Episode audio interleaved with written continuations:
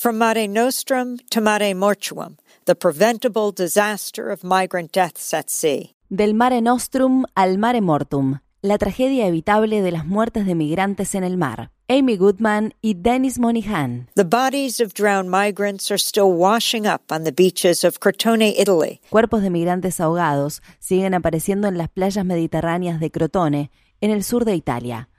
La embarcación de madera que transportaba a este grupo de migrantes se estrelló contra las rocas frente a las costas de esa ciudad turística calabresa y convirtió a sus playas en un cementerio, según lo describió una persona del lugar. El número de muertes ascendió a 67 este miércoles y hasta el momento se han contabilizado 80 personas sobrevivientes.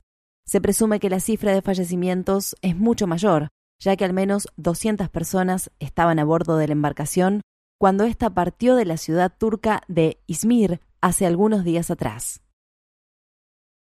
Orlando Amodeo, un médico local, le dijo al periódico The Guardian, Llevo 30 años atendiendo a personas migrantes y nunca había visto algo así. Estas personas viajaron 1.078 kilómetros por mar solo para morir a 3 metros de la orilla.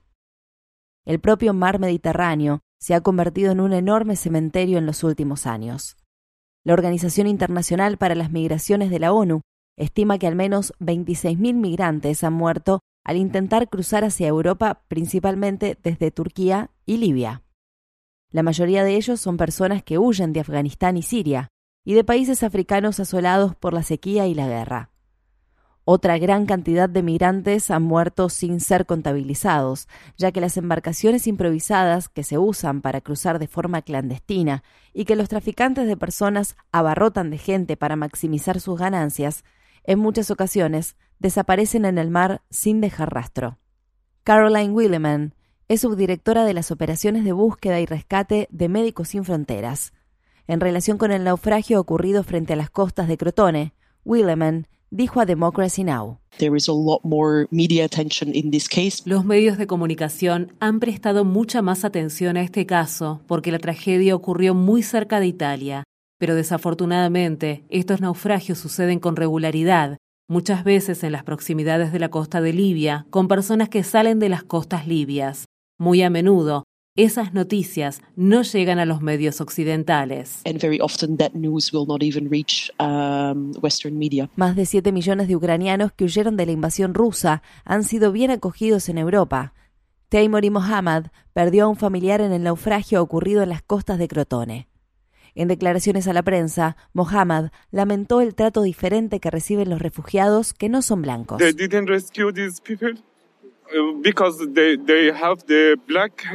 Esas personas no fueron rescatadas porque tienen el pelo negro, porque no tienen ojos verdes o azules. Como tienen ojos y cabellos oscuros, sus derechos humanos no fueron tenidos en cuenta. Médicos Sin Fronteras ha estado operando embarcaciones de búsqueda y rescate en el mar Mediterráneo desde 2015 y ha surcado aguas peligrosas para rescatar a miles de migrantes que de otro modo podrían haber muerto.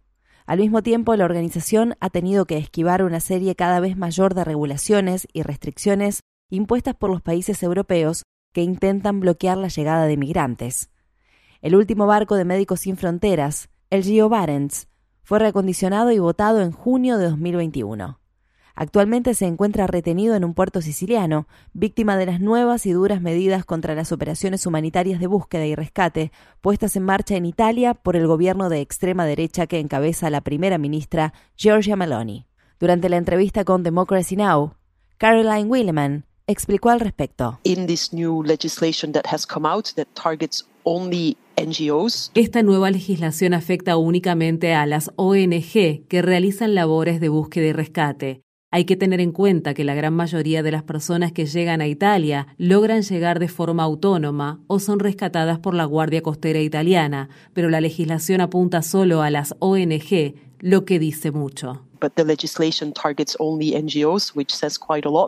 Médicos Sin Fronteras no es la única organización humanitaria involucrada en el rescate de inmigrantes que está siendo acosada por los gobiernos europeos.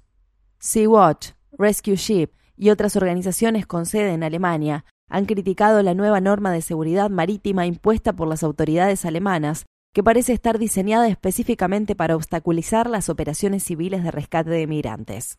En 2015, un proyecto impulsado por jóvenes condujo a la adquisición y reacondicionamiento de un pequeño barco pesquero bautizado como Juventa. El barco operaba en el Mediterráneo central, que es considerada la ruta más peligrosa para cruzar hacia Europa, y ayudó a salvar a 14.000 inmigrantes desde 2015, hasta que fue incautado por las autoridades italianas en 2017. En este momento, más de cinco años después, varios miembros de la tripulación del Juventa están siendo juzgados en Italia, junto con activistas de Médicos Sin Fronteras y la organización Save the Children, acusados de complicidad e incitación a la inmigración no autorizada. Sasha Gilke, uno de los tripulantes del Juventa, declaró este miércoles ante el tribunal, donde se está llevando a cabo el juicio. Me gustaría comenzar esta declaración recordando a las personas que perdieron la vida frente a las costas de Crotone. El sábado, mientras nosotros estábamos sentados en esta sala del tribunal, esas personas estaban luchando por sus vidas. De una manera terrible e inequívoca, sus muertes nos recuerdan lo que realmente se está juzgando aquí. El naufragio ocurrido en Crotone es inseparable de este juicio. Esta tragedia no sucedió por el mal tiempo en el mar, ocurrió porque se denegó la ayuda que era posible brindar. La respuesta al trágico naufragio que sucedió en Crotone debería ser la ampliación de la infraestructura de salvamento en el mar, en lugar de su confiscación. La respuesta debería ser rutas de entrada seguras y legales en lugar de políticas migratorias cada vez más restrictivas. die Festung Europas, die Antwort sind Fähren und nicht Frontex. Hace seis años, el doctor Orlando Amodeo publicó un video en el que se veía cómo bolsas con cadáveres de migrantes ahogados eran bajadas a un muelle desde uno de los barcos de rescate de Médicos Sin Fronteras. Amodeo denominó al video Del Mare Nostrum al Mare Mortum, para indicar que el Mare Nostrum, como le llamaban los romanos al mar Mediterráneo, se ha convertido en el Mare Mortum, el mar de la muerte.